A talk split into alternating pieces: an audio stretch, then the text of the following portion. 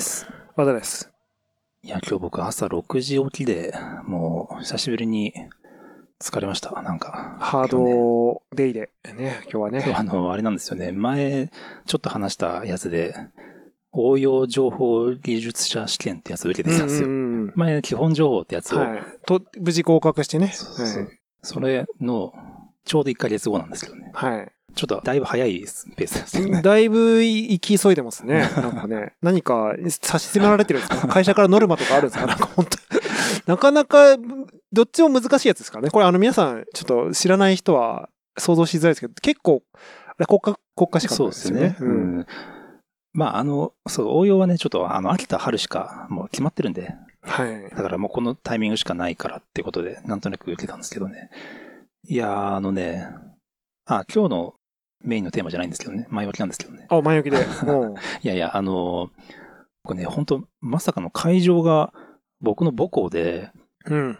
日本大学の分理学う部ん。だったんですよ。学部も、こんなことはあるのかなと思って、僕びっくりしちゃって、最初僕あの、だって大学っていっぱい会場ってあって、なんでわざわざちょうど僕の全く同じ場所だったんですよ。びっくりしちゃって。日大なんてキャンパスいっぱいあるからね。そうそうそう。で、日大じゃなくても別にいいしね。まあ確かにね。本当だよね。だから、あの、試験の案内の手紙が来た時に僕、大学からお知らせ来たのかなと思ったんですよね。あの、当時の、その、何年越しの呼びつけなんですか、それ。いや、行って、あの、もう15年ぶりですよ、僕は。卒業してから。ああ、そんな、久しぶりに言って。あそうっすかんあこんななってんだと思って。ど、どこでしたっけ？日大のえっと、分理学部。分理学部なんで、あと、下高井戸です。下高井戸ね。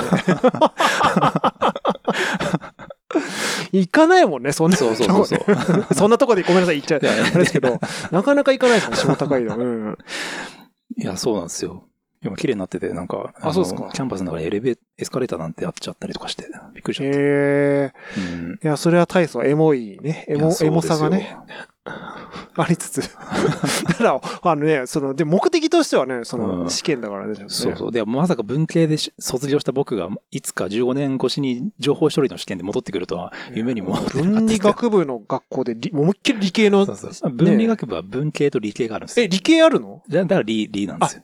文、あごめんなさい、ちょっとそれは、あの、日大の tips が全然足足りなかったですけど、そうなんですよ。分離の理って理理系なんですね。あの、文理学部って全部あるんですよ。へえ。あの、国文とか、英文とか、理、はいはいはいあの、中国文とか、体育とか、はい。理工とか、な全部あ、全部、分離なんですよ。オールインワンってことですそう、ね。オールインワンです。ああ。そうそうへえ。あそうですか。いや、それで、午前中に2時間半、午後に2時間半、合計5時間ですよ。まあね、ちょっとね、だい長いっすぶ、なかなか、そう、大学受験以来じゃないですか、いやそんなね。あんな長く、長くないですよね。2, 2時間半も受けないですよね、テストね。普通の私立の、ね、受験なんて3時間あれば終わっちゃうからね、本当ね。ですよね。だって一つですよ。だって1回の試験が2時間半ですよ。うん。あ、そう、そんな、それはなんかあれですか？その、出題する、されるものがめちゃめちゃ多いってことなんですか？その、は範囲が広いってこと、範囲は広いんですけど、あとまあ考える、それでも時間足んなくなるんですよ。ええ2時間半でも足りないですね。あの、それで時間切れになっちゃうので、時間配分を最初から計画的にやらないといけないっていうか。うーん。そうそうそうそうっすか。うん。だからまあ応用情報ってまあ別に簡単じゃない試験だから、もう何度も落ちてる人もいるし、なんですけど、えっ、と、今日の5日前ぐらいに初めて、あの、過去問見て、ね本当ね、さすがにね、ちょっとね、僕、基本情報1回目落ちた時と同じ過ちを犯しましたね。さすがにね、それ僕でもちょっと、その、田沢さんすごいなと思うんですけど、さすがに注意ししますね。5日前からね、あの 必死でやって、だから僕、それ2週間前にこの話、実は知ったんですよ。うん2週間前の収録の時に、はいあの、まあ、まだやってなくて、これからちょっと、そうそうそう。あの、着手するんで、楽しみにしておいてくださいって言ったんですけど、そっから1週結構伸ばしたね。そうそうそう結構ひ、ひね、そうなんですよね。あ、そ5日前ぐらいにちょっとさすがにと思って始めて、う。うん。昨日、一昨日ぐらいで、あ、もうどうしようと思って。なんとか、はいなんな、なんとかなんないかなと思うっていう、別のその頭を使い始めるっていう。それだからその2週間前も聞いた記憶がなんとかなんないかなみたいなそうそう、。なんとか方法ないかなっていうね。あ勉強しないで工夫しようとするっていうね。なんか、こうね、チート、チートじゃないですけど、そうそうそうはい裏技的なね。そうそうそうんまあ、そんなこと考えながら。でもね、あの、午前試験、午後試験ってあって、午前試験はマークシートで選択問題なんですよ。うん。で、午後試験が記述なんですよねう。んうんで、午前試験は、あの、一応もう自己採点して全然通ってました。うん。いや、すごいね。午後が、あのね、記述なんで、んちょっと厳しいかなって感じなんで、また次回受けなきゃいけないかなって感じなんですけど。その記述っていうのはさ、そのなんか、ななんて論文、論文つうかなんか文章を書かされるってことだあ、。そうそうそう。持ってきたんですよ。お紙なんですね、やっぱね。まあ当たり前か。紙 僕はだから今この問題をね、今はい手に取ってるんですけど、パラパラってこう見てください。これちょっともう、この時点で僕もうゲロ吐きそうですもん。だって本みたいな厚さでしょ。これ、これやばいね。で、なんああはいはいはいはいはいはい。要は、はいはいはいまあそそこから選ぶんですけど、いっぱいあって。はいはいはい。で、そのまあ、前提条件としての、そのシチュエーションみたいなやつが、もう3ページぐらい、4ページぐらいにわたって、もう、国語の現代文ぐらいの感じでバーって書いてあって、はいそれを読み込んで、そのはシチュエーションで、なんかいろいろ答えるみたいな、やんですよ。で、それをなんか、全部で11問大問があって、4つ選んでこう、やるんですよ。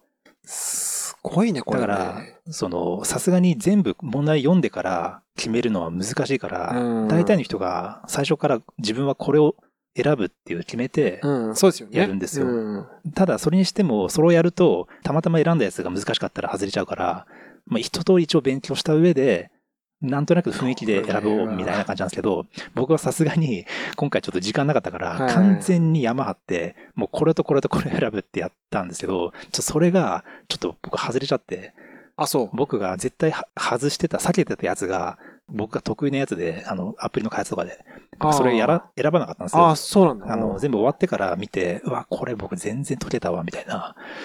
まあ、だから、まあ、結果そんな山の張り方してたから、バチが当たったんですけど、うーん。そうですね。すごいですよ。トマトの自動収穫を行うロボットに関する次の記記述を読んで質問に答えよ。なんすかトマトの自動収穫を 行うロボット。なんか何の試験なのこれ本当僕それ選びましたね。マジっすか？それ、あの、一応、組み込み、これ、組み込み組みの込みなんですか？の分野なんですよね。ロボ、ロボットじゃん。そうそうそう。そう、そういうのあって。で、そのね、まあ、ちゃんと読み込めば、なんか、その文章の中にこうヒントにななる答えとかいろいろ書いてあったりするんですけど、それをその、やっぱに、その2時間半の中で、大問5つをうん読むっていうので集中力がやっぱり持たなくて、これは、そうですね。これ、ちょっとその全、全体のこの、なんですか、その、おっしゃられてる、その、全部をある程度まんべんなくやってって結構、これそういう、相当ま幅広いですよ。これだって、あの、本当に経営戦略とかそういうのあ入ってますよね。そうそうそうそう。システムの話だけじゃないですか。システム監査とか入ってそう僕システム監査選んだんですけど、はい。ちょっと難しかったですね、システム監査。情報システムに関わるコンティジェンシー計画の実行性の監査。なんすか、コンティジェンシーって。もう、すごいですね。そうなんですよ。いやーちょっと、本当に午後対策さすがにちょっと勉強不足でもう一回かなって感じ。まあでも午前はまさかの取れちゃったんで。それすごいですね。その、まああの、基本情報からあんまり間が空いてなかったから、あの、その、応用っていうからにはある程度地続きな部分もあるってあことですか？の、範囲はほぼ一緒なんですよ。あ、範囲は一緒なんですそう。なので、ああの、基本情報とかの知識がそのまま生きるんで、あと同じ問題もたまに出たりするんですよ、たまに。なので、なるほど。いいややー、これでもね、はね、でもやっぱりそういう冊子画を見ながら回答するって楽しいですね、なんか。基本情報ってなんか、パソコンでポチポチクリックしながら答えたんですけど、うん。あれなんかね、やっぱ苦痛で、うん。なんかこういう冊子見ながらマークシートでやるってやっぱすごい楽しかったですね、こうなんか。ああ、はいはいはい。うん。確かまあなんかこの、大学受験感ありますね。このなんかこの感じ。うんこの感じよく覚えてますね。このうんこのペラペラの冊子のなんかこのね、感じ。うんあ、そうですか。これ、いやでもね、僕びっくりしたんですけど、受けてる人たちの、あの人たち、はい。なんか、渡さん、基本情報技術者とか応用情報技術者って聞いて、どんな人が受けに来てるのかっていうイメージあるじゃないですか、多分。ありますね。僕も一緒だと思うんですよ。うんなんとなくのは、はい。その感じじゃないですよ。全然。僕がイメージしてるのは、あの、理系の大学生の、はいはいはいあの、あの感じです。はいはいはいあの、はい。メガネかけてる感じ。全然女性多かったし、あ、そうっすか。思った以上に女性多かったし、あの、正直ゆるふわの女性とかも結構へ普通にいたし、え。なんか、あれこれ情報、応用情報技術者ですかっていう雰囲気でした、なんか。だから思った以上に、やっぱ情報処理の視点って広がってるっていうか、いろんな人が受けてるのかなと思って。それ、だから、社会人なんですか？その、みんな社会、みんな社会人だと思いますね。うん。うん。で、それ仕事でやっぱ何らか使うとか、かね。なんですかね？うんええそうそうそうそう。まあ確かに、なんかその、僕はやっぱりあれですよね。なんかその、理工系の大学生みたいなのが、やっぱり一般的には受けるみたいな。で、あの、もうこれから、そういう、あれですね、こういった情報処理の、うんもう、でもなんかその、あれですよ、その、我々みたいなチャラチャラしたウうんェブ業界じゃなくて、本当にもう、あの、メーカーですよ。メーカーにお勤めの方とかがい受けるもんだっていう風に教わってきましたけどね。僕もそんなイメージはありましたけどね。ねなんかこう、うあそうじゃあ結構、うん逆に言うと一般化してきてるってことなんんですか？そうなんです試かね。験自体が。そうですね。全然僕みたいな雰囲気で全然普通でしたね。ええうん。だから、これどういうことねこれ仕事に使うってことなの？この、まあ、会社とかによってはね、なんか取るようにって言われたりとか、取るとなんか会社の中でこう、何かしらインセンティブ的なうん、資格手当とか。うんあるうんとか。なるほどね。うん。まあでもそんな、だからある意味実用的なという側面があるんだったらいい試験ですよね。そうですねそう考えるとね。うんこう。あとまあ、それだけ認知があるってことだから、その一部の界隈の人が受ける、すごいニッチな試験っていうわけではないってことですよね。そうそうそうそうまあ割とマス化してるというか。めっうんちゃマスでしたよ、雰囲気が。めっちゃマスですか、うんめっちゃマス。もう、それこそ大学受験みたいな。そうそうそうそうそう。感じってことですねうん本当に。へえ。まあでも、ね、なんかそれはいいですよね。なんかそうですね。なんか、あ、え、だからその、時と場合によって、その周りを見渡した時に、あ、これ偉い場所来ちゃったなみたいなことってあるじゃないですか。まあ、偉い場違いな。もう、多田さんって場違いの塊みたいなのがあるから、見た目的に。こ う全然違う、場違いじゃなかったです。あ、本当ですか？馴馴染んでました。めっちゃ馴染んでました。むしろマッチしてる。さあ、それはだから。港区寄りぐらいの女子ぐらいいたいたぐらいですよ。港区女子？いや、そっパパ活？ち寄りぐらいの、全然その 普通、そあ普通のなん本当ですか？か女性みたいな。うん。だから、それはだから、すごい、たそれ楽しかったですね。なんか、こんな感じなんだと思って。まあじゃあね、そういう意味で言うと、この、あれですよね。俺、だから例えば本当取ってさ、無事合格して応用技術者取ったんだって言ったら、割と結構伝わるってことですよね。こうああ、どうですかね。まあね、確かに確かに。うん。だからこういうのが一般的にあんまりこう、こう、ちょっとなんか偏見があるわけじゃないですけど、うんあんまこう女性が知らないそうな、ねね、結構ニッチなものなのかなっていうね。そう。で、応用情報技術者ですよ。うんなんかもう何になれるのか全然わかんないもんね、これね。うん取ったことで。いや、でもやっぱりこういう久しぶりに僕もなんか試験とか受けてて、なんか試験ってよくできてんなと思いますね、やっぱ。いい感じのハードルを設けてくれるというか、ああ、まあ簡単に、その、どう攻略するかをめちゃめちゃ考えないとできない、いい塩梅のやっぱレベルっていうか、やっぱよくできるなと思って。裏技はなかったと。なかったですね。チートコードなちゃんとかったですね勉強しないとダメですね。なるほどね。ううんん。でもあの、今って、情報処理の試験って、応用情報に限らず、その上の、あの、なんとかスペシャリストって、これ全部この日なんですよ。だから、日本大学の分理学部が、もう情報処理試験の会場だったから、もうあらゆる、その、情報処理の人がみんな集まってて、もう、学校がもう、社会人のもうなんか、イベントみたいになってて、めちゃめちゃ人ばっかりで。うん、もう、終わって駅まで帰るときなんてもうなんかもう、ゾロゾロゾロゾロもう、歩けないぐらいのあ、そんな？量でした。はい。もうだからみんなで飲み行けばいいのね。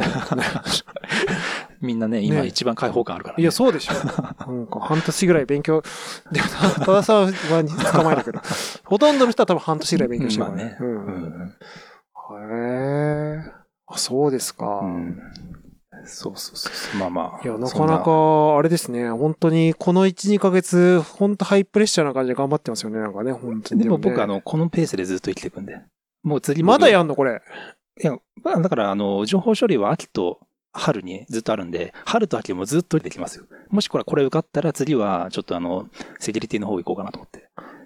だって年2回ですよ。年2回だったら、全然、全部受ける。すごいっすね。ちょうどよくないですか？年2回に情報処理の勉強するって。いや、あの、全然ちょうどよくないです。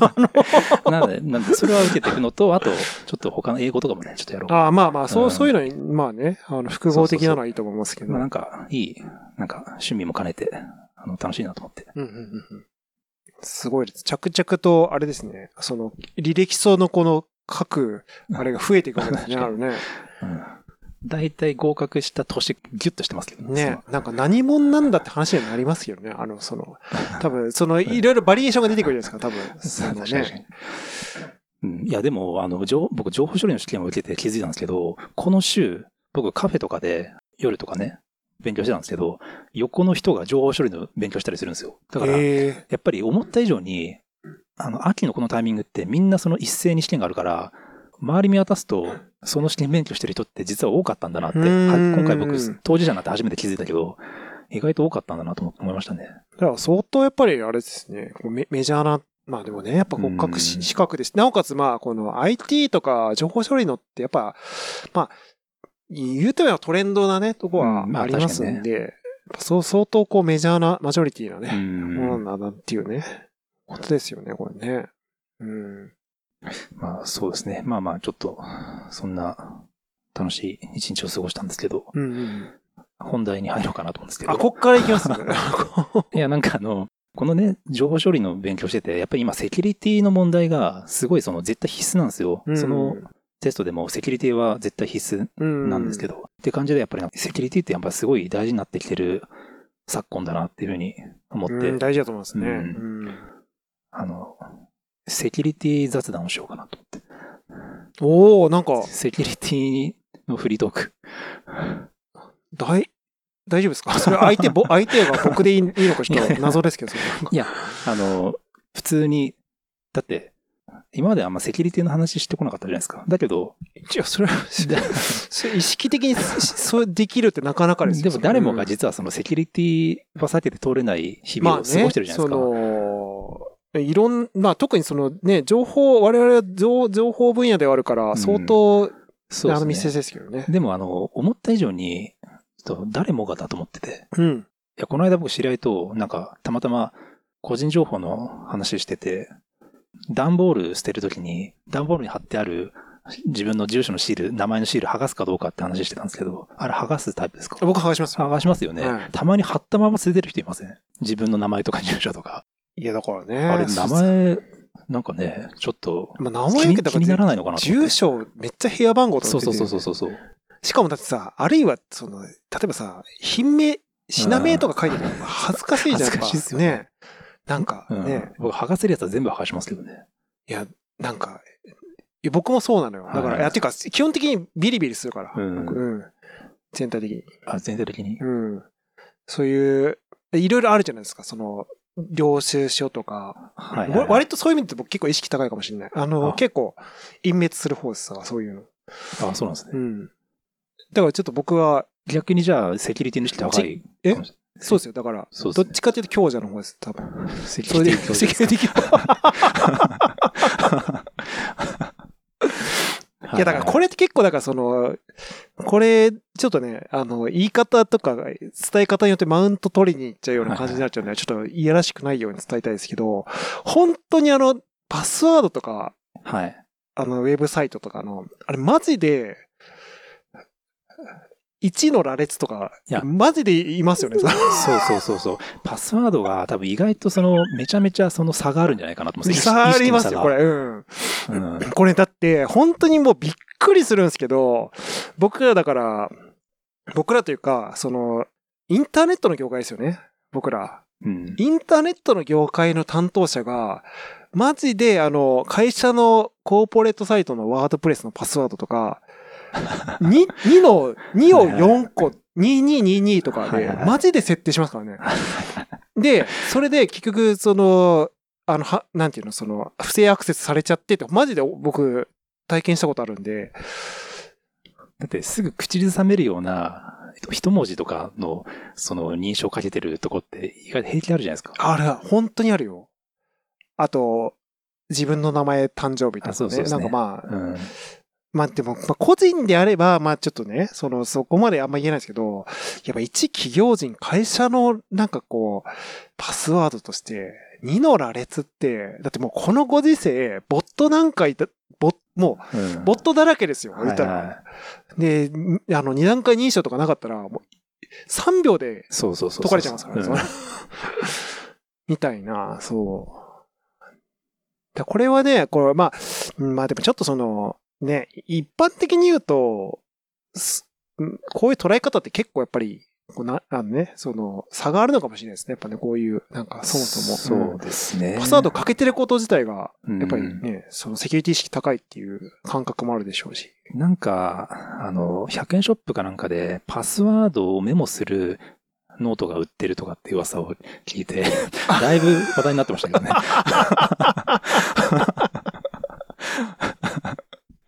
もうだから、それ売っちゃう方もどうかと思うし、あ、これ便利だと思う方もどうかと思うし。だからこそ、これ啓発というか、啓蒙活動ってすごい大事だと思うんですよ。まあね。絶対それは何とかししなきゃいけないから、これ、そうやってる人がもしいたらね。まあこれだからその、今ね、こう結構会社勤めの人とかは、結構まあ特にそのインターネットの業界でもそうですけど、もうセキュリティ研修って一番こう頻度高く受けさせられますからね、はいはいはい本当に。もうすごい口酸っぱくやれますんで。めちゃめちゃ。うん。なんか、ポチポチしながらやるやつとかやらぼちぼちしながられそう、ピコピコして、うんみたいな。で、でもね、やっぱね、すまあ、あながち、あそういうのも、そう、なんていうの、その、ね、もう慣習というかさ、その、ながらでみんなやってるとこもあると思うんですけど、あながちやっぱ否定できないんですよ。それぐらい、こう意識づけしないと、意外とこう、ね。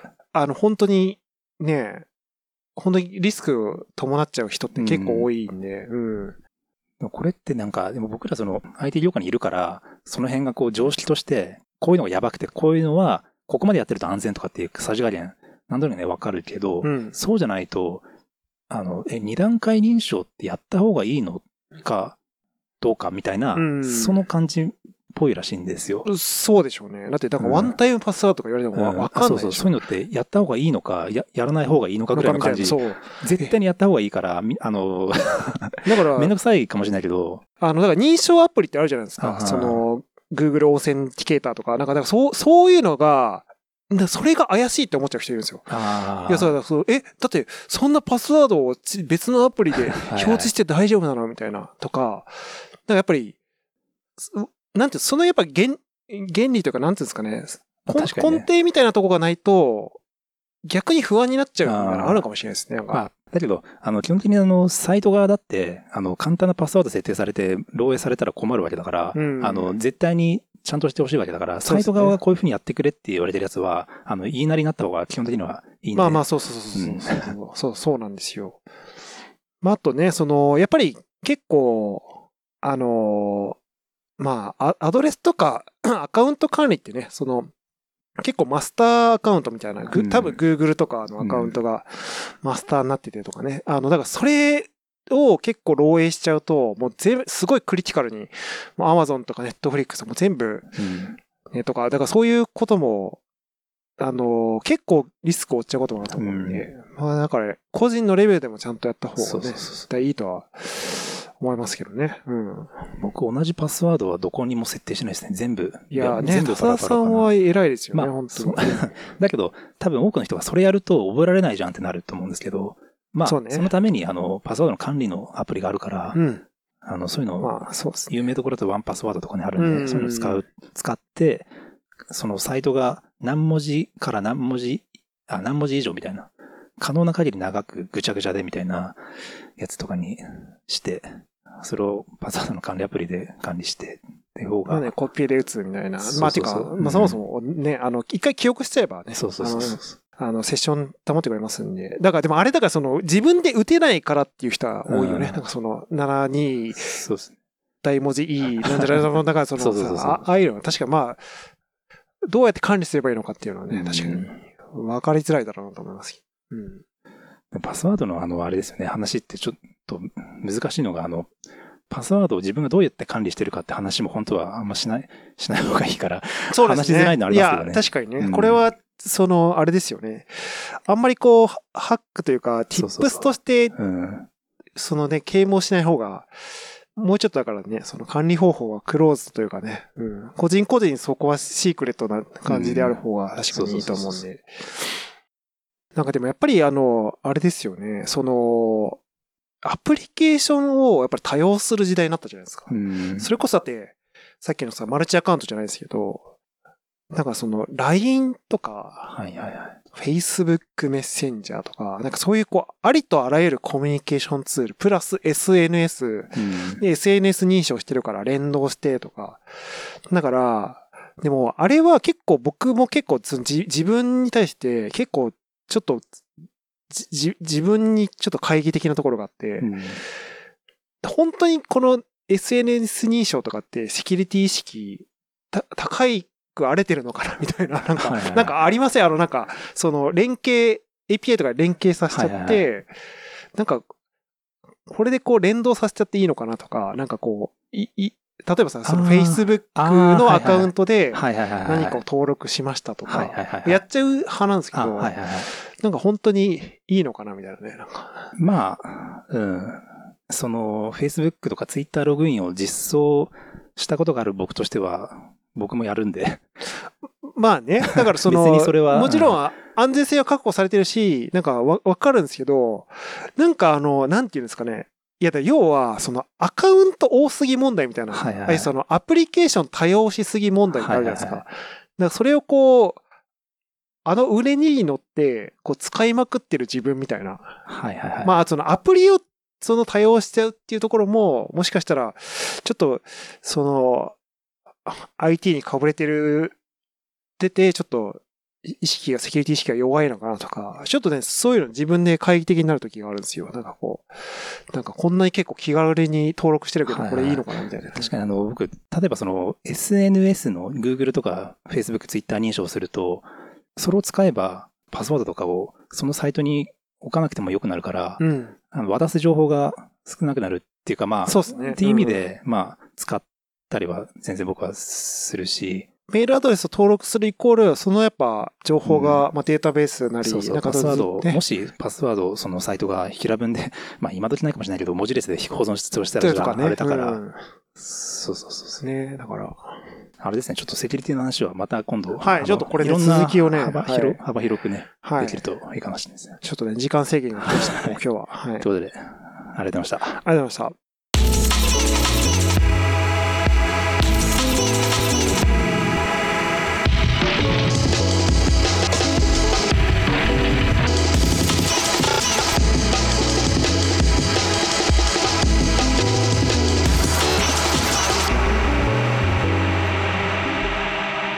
ちょっと撮りましょうか。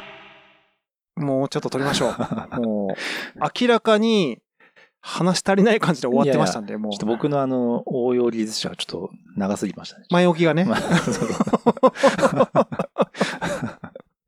前置きのまま終わるんじゃないかっていう不安はいつもありますからね、はい本当に。まああの、2週間経ってますけどね。はい時は。なんかあれですよね。パスワードの話してましたね。パ。スワードの話で終わってました。はいはい。うん。あの、その時出てた話で、あの、Google とかのアプリのワンタイムパスワードみたいな話出てたじゃないですか。あれよくわかんないみたいな。うん。僕もあの、ちょっと調べてきたんですけど、うん。あの仕組み。うん。あの、あれって別にそのスマホでや、今スマホですよ、あれね。スマホです。なんかあの、あれってもともとスマホじゃなくてキーホルダーみたいな、ああいうのでも代用して、昔はやってたんですって。ええなんかあの専用のその、なんか、キーホルダーみたいなのがあって。はい。で、それが最近はもう、あの、スマホでやってるみたいな感じなんですけど、ああ、え、物理的なキーホルダーってことですか？でそう考えると、よりなおのことをよくわかんないじゃないですか。うんよりわかんないです。どうしてんの？みたいな、その、はいはいはいはいはいはい。全く、そうだなんでそのね、うんサイトがそのキーホルダーのこと知ってんのみたいな。うんうん。そうだよね。そうそうそうそう。で、逆に言うとスマホのやつもそうじゃないですか。なんでそのスマホで一時的に今出したワンパスワードをサイト側が分かっ、なんかその、まあね、るかどうか。そうですよね。うん。であれね、あの、よくある方法は、うんあの、、時間でやってるんですって。うんうんうん。この時間に生成したっていうことをお互いその合わせてるから、うんあの、合ってるかどうかがわかる。ああ、そこで照合してそう。るってね、でもとは、はいえ、時間だったら別に誰でもどこでも作れそうじゃないですか。うんうんうん。だから、その時間をもとにパスワードを生成するアルゴリズムを共有してるんですよ。その例えばその、うんうんうん。サイト側とはい。このアプリ上で。うんうん。だから、時間をどういうアルゴリズムで変えるかっていうことを知ってるから、サイト側は、このキーホルダーなり、スマホでどういう値が出てくるかと知ってるっていう。感じらしいですねなるほど、なるほど。うん。だ結構あの、ね、まあ、あの、僕らはまあ、こう、そういうの使い慣れてるんで、うんまあ、なんとなく、こう、その、し親和性というかね、はいはいはい。親しみはあるんですけど、やっぱちょっと、そのね、あの、インターネットこう慣れてない人からすると、パスワード盗まれてんじゃないかなみたいな、そうだよね ドキドキしちゃうやつだよね、でもね、これね。うん。そういう仕組みがね、あ裏側でこうちゃんとあるっていう。うんね。うん。まあの、SMS、電話番号で来る。ね、あれよくありますよね。あれは、なんかわかるじゃないですか。まあ、あれはわかります、ね。向こうが送ってきてるやつだから。はい。まあ、僕、個人の電話番号に、そのね、認証コードを送って向こうきてるからねが送ってきてるわけだからね。うんだけどなんかああいう30秒ごとにピッピって変わるようなあの、そうそうそうそうそうねあれわけわかんないみたいな、なりますよね。そうそうそうだからこれはもしかしたら他の誰かも打てる状況なのかとか、なんかいろいろ気になり始めるといろいろ気になると思うんですよね。多分そうそうそうそうなんかなんか結構ああいうの、こう、なんて言うんでしょうね。こう、ある意味逆に言うと、ちょっとその、リテラシーというかなんか意識意識が高くなりすぎちゃって、うんこう、使いづらいみたいな人もね、そうですね中にいるのかな、みたいな。ううんん。今の話した、その、ワンタイムパスワードのアルゴリズムの仕組みの話は、うん。情報処理の試験でいうところの応用の上にあたるセキュリティのスペシャリスト系のところで出るような問題らしいですね。あ、なるほど。結構レベルが、じゃあ、高い議議論というね、そうそうそうそう。ことですよね、これね。うん。いや、これでも本当、そのセキュリティの話って、やっぱり、こう、あの、すごいこう、敷居がやっぱり高いじゃないですか。こう、知識がある程度こうないと、それこそなんかこう、ハッキングされるみたいな。あなんかその、サイトを乗っ取られるみたいな、なんか昔よくありましたけど、ああとはその、なんていうんですか、ウイルス的なやつとか、やっぱりこう、やっぱ未だにそういうね、論とかっていうのは、こう、よくあると思うんですけど、うんこう、あれですよね。こういう知識を、こう、ど、どう、どうしたらいいんでしょうね。なんかこう、一般、一般の人がこう、よりこう、身近にするには、そうですね。どうしてったらいいのかな、みたいな。わざわざ理解してる必要もなないような気もするから、うん。うんもうこれは乗っかるしかない。ゲームというそうそうそうなんか、だから、まあサイトが言ってる通りにしたらいいと思うんですよね。こういうふうにしろまあまあまあそうなんですけどねうん実際だってその、もう、もはや目に見えてない、見えてない情報が、もう、その、ほぼ、ほほとんどなわけじゃないですか。インターネットの世界なんて。自分の個人情報なんて、以下、何時、誰が抜き取るかなんて、正直、すごい、まあ、メジャーなサイト。うん。Google とかなら大丈夫だろう。Amazon なら大丈夫だと思って、こう、信じてるから、そうですね。置いてるわけで。あ、でも確かに、でも良くないですね。その、サイトが言う通りにすると、それこそフィッシング詐欺にかかっちゃうな。そその、あーあの、まあそう考、えているとね。まあでもね、それはまあでも、は犯罪の手口だからね。だからその犯罪の手口を知っとくっていうのは、そうですね。やっぱり必要かなと思うんですけど。確かに何でもかんでも言いなりになると良くないか、言い方としてね。まあ難しいですね、そうなまあるとだからね、そうんの、疑いを持っちゃって、逆にこう、うんそういう、なんていうんですか、こう、情報社会から取り残されていくみたいな。うんこう物理的な、あの、現金を金庫に入れますみたいな。そうですねまあ、パスワード設定するときとかに促される注意文は従った方がいいかなって感じですうね。ん、まあそうですうよね。ん。あの、パスワードのね、攻撃の方法ってうんいろいろあるんですけど、せっかくだから紹介しますよ。うんこれはあの、情報処理の試験でいうと基本情報とかで IT パスポートとかも出るんじゃないかなっていうレベルの話なんですけど、例えばね、ブルートフォース攻撃。あ、聞いたことありますなんかちょっとね。はいこれ日本語に訳すと総当たり攻撃って言うんですけど、これはもうひたすら、バーンってやつねいろんなその文字列の組み合わせをひたすらもう、バーってやるやつ。ボット使って、ブロロそうそうそこれはブルートフォース攻撃で、うんあと他には、辞書攻撃。ん辞書の、辞書攻撃。うん辞書にあるような、すでにある単語ををパスワードにしてる人も多いじゃないですか。はいはい。だからそれに着目して、はい。辞書にあるあのワードを使ってひたすら、まあ、組み合わせを使ってログイン試行するというのが辞書攻。んだから、まあ、よくある単語は使わないってこと。まあ、よくあるってことまあねすでにある単語を使わないってことですね。ねあとはね、パスワードリスト攻撃ってのがあって、うんこれは、同じパスワードを同じところに設定してる人が多いってところに着目して、これはね、本当ね、そうなんですよね。まあ一覧作って、ログインするっていうのは。うん。だからこれは、あの、同じパスワードを他のサイトで使わないっていうことで防げるし、っていうことで。うん。これね、やっちゃうんだよね。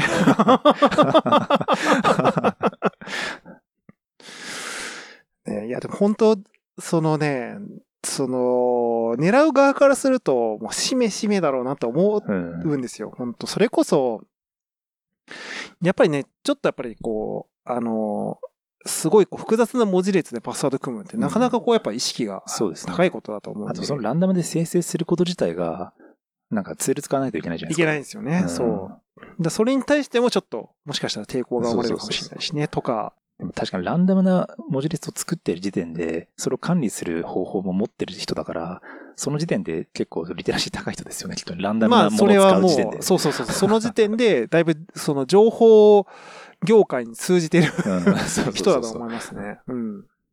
だやっぱりこの、あれですよね、こう、い一般層がやっぱりこう狙われやすくなるっていうのは、こういうことですよね。例えば高齢の方とか、あの、ワンちゃんの名前とかうんつけたりとかね、なんかあるでしょうから。ワンちゃんの名前なんてもうパターン化されてますんで、大体。確かにね。確かに確かに。うん。とかとか。だ結構たやすい話かなと。そうですよね。うん。だここういうのってでも、その格差はあるじゃないですか、絶対に。これ埋まらない格差みたいな。だからやっぱり、この、こういう犯罪は一向になくならないねですし。うん。パスワードを書いたメモをそのデスクの下に貼っといて。はとく あの、自宅の鍵を、あの、玄関マットの下に入れちゃうみたいな。ポストの、あはいはの、ちょっとこう、奥まったところに置いちゃうみたいな。あと、蜂の下に入れる。端の下にそう、あの、なんか、鉢上のね、なんかこの、なんかそう、ケースのさ、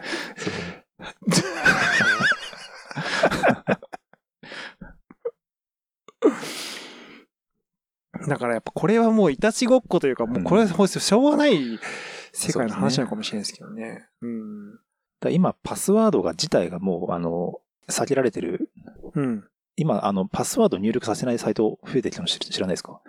そもそも、その電話番号とかで、毎回ワンタイムしかはいはいはいはいうん。やらないみたいな。だから逆に言うと、んパスワードってね、それ漏れちゃったらダメだけど、そうです。常にワンタイムにしとけば、漏れることないからって。まあ、パスワード入力させちゃってるっていうね、うん行為自体がもうそもそうそうそもね、あの、そうですよね抜き取られちゃうかもしれないっていうね。うんそう、うん。いや、そうですよね。だから、まあ多分よりこう、あれでしょうね、情報処理に、処理というか情報を取り扱うのに慣れてくると、そういうテクノロジーに触れて、まあ要はパスワード管理すら知らなくて、うんしなくてよくなるみたいな、世界線に行けるみたいな。いや、確かにパスワードって今の時代、確かに長いこと変わってないですもん。仕組みがねうん、変わってないですね。もう、やってることは、あの、ドラクエ2の復活の呪文と一緒ですからね、本当は。確かに確かに確かに。あんな変な文字のさ、羅列打ってさ、そうですよね。コンティニューしてるわけでしょ。だからそれぐらいの、その、あれですよ。レベルってことですよ。やっぱり。だからまあでもそのね、指紋とか生体認証みたいなのね、うんのも増えてきてますし。いやー、そうですね。うんあの、そういうセキュリティの関連で、ソーシャルエンジニアリングってことをしてます。ああ、知知ってます、知ってます。うん、知ってますよ。名前の雰囲気とちょっと違って、うん。いわゆる、肩越しに覗いたりとかしてう、ん。情報を抜き取ったりするのが、ソーシャルエンジニアリングって言うんですけど、まあ、こう実際の社会生活うんにおいて、そうそうそう物理的なそうそうそうコンタクトで、だから、それで言うと、電車とかで人のスマホの画面ってめっちゃ見えるじゃないですか。めっちゃ見えますよ。あれ大丈夫って僕すごい思ってえ、て。ダメでしょ？あの、なんかさ、よく、その、打ってるじゃないですか。未だにこう、いや、そうそう手打ちの人いるじゃないですか。なんか、僕はもうずっと覗き見防止のフィルターずっと一筋で貼ってますけどね。なんかそうね。だから、そうなんですよね。あれは僕、、スマホも iPad もパソコンも、あの外で使うときはもう絶対これうん使ってますって、あの、覗き見のやつ使ってるんで。これは、まあでも結構その、なんていうんですかね、大きい会社に勤められている方は、こういう研修すごいよくやると思うんで、あのー身に染めてると思うんですけど、うんやっぱダメですよね。そ、外で、なんか、ねその機密情報みたいな。やっぱ、ど、あれ、だからやっぱ、昔僕もやっぱ意識低くて、うんその喫茶店とかで、なんか変な話、その、管理、なんか何かの管理画面に。入ってとかや、やってましたけど、やっぱ、ダメだなって思いますよね。やっぱ、ああいうなんかこう、改めて、その、ね。そのね、それ、その行為を見つめ直してみると、パスワードうんぬんで暗号化とかうんぬんの前に、その、覗き見られたら、そうそうそうそう、ダメな。な、基本的には、ねそのね、うん要は、その、なんていうんですか、要は自分のそのプライベートだと思えば分かりやすいですよ。うん自分のプライベートの日記を、その、ねタリーズのカウンター席とかで、こう、あんまりこう、興味うん書かないわけじゃないですか。だからそのパス、だからその電車は特にあれですよね。やっぱ無防備になりやすいっていうのは、ねあれはなんか、こう、変な心理が逆に働いてますよね。バイアスというか。なんか、こんな満員電車なら大丈夫だろうみたいな。なんか、でも思った以上に、あの、割と、ガバガバの人多いですよね。ガバガバの人多いっすね。僕は、なんか、覗かれるような状況で僕、スマホいじんないですね、そもそも。すいや、だから、まあ、そのね、せすごいセキュアなものはまあ、ね。自意識過剰ってのもあるんですよ。まあ、それは間違いない。でもさ、いや、でも本当に、まあ、これちょっと聞いてる方でいたらちょっとディスっちゃうあれな、ディスっちゃうんであれなんですけど、まずでこう、3333みたいな、はいはいはい3333打って、普通にこう、なんですか、スマホのロックを解くみたいな、なんかこあ、確かに確かに。電車でその光景見ますよう、ね。いや、しょっちゅう見るよ、こんな。そのしょっ。ちゅう見るし、だからそういう人に限って、もう、明らかに3だけ打ってるみたいなはいはいはいはいこううん。ああ、いや、確かにパスワード解除してる様子って電車で見かける気がする。あの、アンドロイドのあの、あれとか。これね、なんかぜぜぜぜそうそうそうなんかこの指の動きみたいなね。ううんん。あよく見るよね、あれね見ますよね。うん。あの辺はやっぱ抵抗ないのかな、みたいなね。だって、うんあ、まあ要はあれはだから飲食店とかでこうクレジットカード使った時に店員が、こ そううね、店員が、ちょっと今ジェスチャーでやってるんで、過剰に。過剰にこう目を背けるあれですから、あの、4桁ご入力くださいの、あの、あの行為を電車でやってるってことですからね。はいはいはい。うんそうですよね。そうそうそうそう。だからやっぱり、その、あれでしょうね。その物理空間においての、そのセキュアな意識って、実は情報空間よりも手薄みたいなうん説はありますよね。なんかあの、その、コンビニとかの、あの、ぎ現金の引き落とし、はいはいはい。ATM とかも、はいあれも結構、結構やっぱりこう、ちょっともやもやするとこあるんですよ。なんかこう、あの物理空間で、うんこう、パスワードを打ってるみたいうんな感覚というか、ちょっと怖いじゃないですか。はいはいはい。あれもまあ見ようと思えば見見れるまあ。真後ろだったらか間違い見えますうんそうですよねだから後ろ通った人がパッと一瞬見たら分かりますからわかりますよね。だってあれ、ご本当にそういうは窃盗し、なんかもう強盗みたいなやつが後ろにいたとするじゃないですうんか。なかなかパワープレイでこうやってくる気がするんですよ。うん意図的に覗こうと頑張ったら、こっそり後ろから覗くことって可能ですもんね。で、できるできる。ねなんだなんか盗撮とかできるかもしれないしあー、とか。いや、だから、なんか結構ね、物理空間の方が怖いみたいなね、いや、そうそうそうそうそう。感じるかもしれないですね、本当に。うん。だから、なんかね、意識を、まあ、持っとくっていうことがうん。大事ですね。その、常にね。まあ、これちょっとすいません、話脱線しちゃうかもしれないですけど、あの、クレジットカードの。不,、不正利用みたいなのされたことあります？僕はないですね。あの、これびっくりしたんですけど、その、はクレジットカードの不正利用を過去に経験したことがある人みたいな。統計があるんですけど、だいたい半分ぐらい経験してるみたいな説があって、で、これね、僕タイムリーなんですけど、ちょうど何ヶ月前かぐらいに不正利用あったんですよ、初めて。初めて。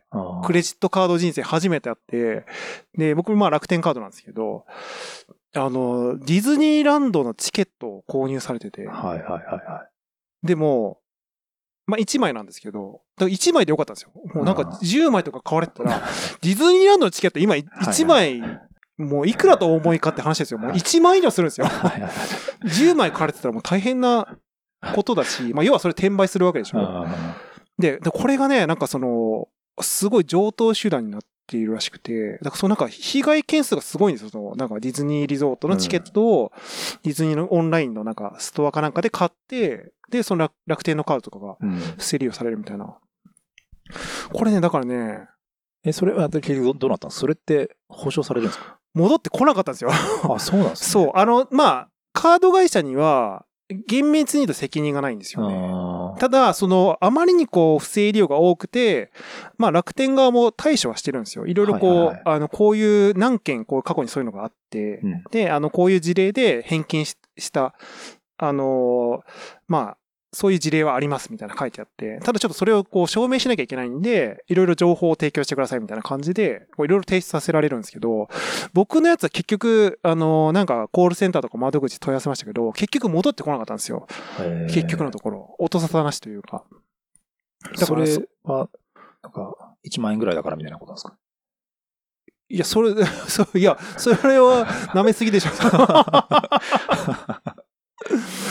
なんかでも、ね、その、何をしたら戻ってくるのかみたいなところも、ちょっと、なんか話聞いてるとよくわかんなかったんですけど、へ相当な人が泣き寝入りしてるということで、あですねまあ当然ながらその、それをきっかけに、そのカードのその暗証番号だとか、まあ、全部変えてー、はいはいはい。あの、新しいカードに変えたんですけど、結構ね、その、まあこれももしかすると、やっぱり、こう、物理的なうん。環境でカードを使った時の、こはいう不手際というか、なのかなっていうのはちょっと、まあそうですね。最近ナンバー書いてないですよね。あの、書いてないんですよ。そう表面に書いてないんで。書いてないからそうそうそうそう。うんだってもうカードなんて、カードなんてちょろくないですか？だって、いや、そうですよね。めっちゃ表面に書いてありますもんね。そうそうそうそう ねえうん。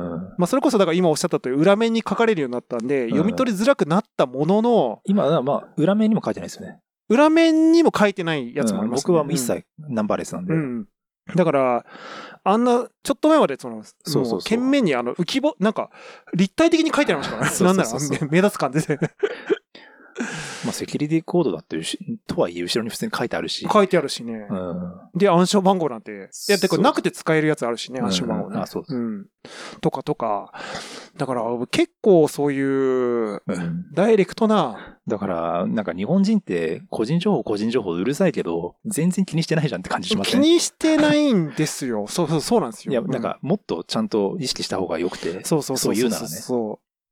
まあ、逆にあの、ね、欧米とかヨーロッパはもう完全にクレジット社会、クレジットカード社会なんで、まあその辺の意識づけは結構、まあただその、なんていうんですか、犯罪に巻き込まれる率っていうのは、やっぱり圧倒的に日本よりも多いらしいんですけど、まあとはいえやっぱりその犯罪へのこう意識みたいなとこは、あの、高いですからね。そのね、諸外国の方が。うん。えー、この間、あの、あいみょんがクレジットカードを不正利用されたってツイッターで書いてましたね。あのあ、、そうですか。めちゃめちゃナイキ買ってたらしくて、めちゃめちゃナイキ買ってるやん。私も好き、みたいな。おおらかだな。いやでもそれ転売されると思うとすげえ腹立つきますけどね。せめて履けよみたいなね。あいや僕もだからディズニーのチケット買うのはいいですけど、せめて行けよって思いますよね。絶対転売され、転売目的だからね、もうね。悲しい話で。うん。いやだからちょっと自分ではちょっと防ぎようがないやつも、やっぱ中にはあるんでね、難しいっていうのはありつつも、うんちょっとだからね、そういう意識的に物理、物理系のうんね、それこそ、さっきの Google のワンタイムパスワードがキーホルダーになってるとか、なんか、物理こそ結構ね、あの、危ういみたいなのは意識は持った方がいいのかもしれまあないです、よ可能な限りね、あの、二段階認証は皆さんね、するように。あ、そうそうそう、うんそうですね。うん。そうそう、二段階認証いいっすよ、ね。まあ、めんどくささとのトレードオフなんですけどね、そこはまあ、でも、昔ほどこう、あれですよね。そんなにこう抵抗なくなりましたよね。あの2ファクターは。結構。まあ、あとその、なんていうの。そもそも生体認証でね、うんこう、あの、フェイス ID で、そもそもこう、その段階もステップもスキップできるみたいなのあったりするし、とか。うん。そうですね。ちょっとね、テク、テクノロジーが進化してきてますんでね。そうですね。うん。っていう感じでね。そうねどうやら、あの、全然話足りてなかったっていうのが、やっぱ、ここに来てバレたっていうね。よかったじゃないですか。そうですね。もう大丈夫ですか？その、だ出し切ってないなら、このまま。いや、これ実はね、いや違うんですよ。無理やり、あの、持ってきただけなんで、これ。あ、本当ですか？いや、ちょっとでもね、あの、はいは話しきれてないとこがあったら、はい。いや、そこまで僕セキュリティについて話したくてしょうがないタイプでもないから。そう。いや、そういうタイプじゃなかったでしたっけ系の人でもないからね。いやいや、もう、そっち系目指す系の人かなと思いましたけど。あ、でもあれですね、こう僕ら、まあ、特にその僕エンジニアだから、そのエンジニアじゃないとし知りようがないような情報っていうか、その上でのそのネットサービスの使い方みたいなものもあると思うんで、そういう話とかちょこちょこしていこうかなと思います、ね。ああ、それはいいですね。うん。よくね、なんか大会するときに自分の情報消されてるとか消されてないとかってあるけど、意外と消されてないこと多いからね。いや、消されてないですよね。これはこれはね、うんあるあるですよね。まあうんまあ、その物理削除と論理削除ってあって、論理削除として消したことにするっていうような運用って全然あるから、はい。表面的に消えてるみたいなね。うん。僕大会するときに一応自分のプロフィールとかそういうのがもしあるサイトだったら、一回空にしてから大会したりしああ、まはいはい。でもそれいいですよね。まあ、だから、そういうことなんじゃないですか、やっぱり。だすね。からそういうところで、例えばクレジットカードの番号とかって、結構置き去りになってたりとかね、あるかもしれないんで、その辺を一回こう、消してから大会するそうですね。こうんう、アカウントデリートするね。まあ、消したところで履歴を全部保持保持してる運用してる、してたらどうしようもないけど、まあ、可能な限りできることは。まあ、まあ、いこれ今言い出すときりないのかもしれないですけどね。ただまあ、その、そうなんです。物理的な問題で消せることは、あの、やっといた方がいいっていうのは間違いないんじゃないですか？そうそうそううんより可能性が低くなりますね。悪用以上に運用側がだらしないこともあるから、ありますよね。やっぱそれでそこはやっぱり、あのなんてさっき言った通りこう見えてない IT サービスって見えてないところがほとんどなんで。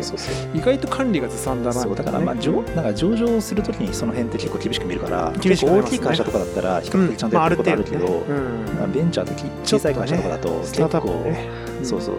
手運用でやってたりしますからね、そうそうそう。ね、本当にで意外と誰もが見れたりしたりとかね。本当にありますよね。うん。あのー全然この IP 制限もなく自宅からとかなんなら別にネットカフェからもあの管理画面にアクセスできちゃうんでね、よくあるやつですね、これは。まあだからそのそういうことも見越してどこまで自分の情報を出すかどうかとかっていうのは、ね、考えながら、はい、もうね、完全にそのセキュリティ話したい人になってますよ。まあちょっとだからちょいちょいそういうのを、はいはい。差し込んでいただければと思はい。い、ます、ということで、ちょっと長くなっちゃったかな。はい。お疲れ様でした。お疲れ様でした。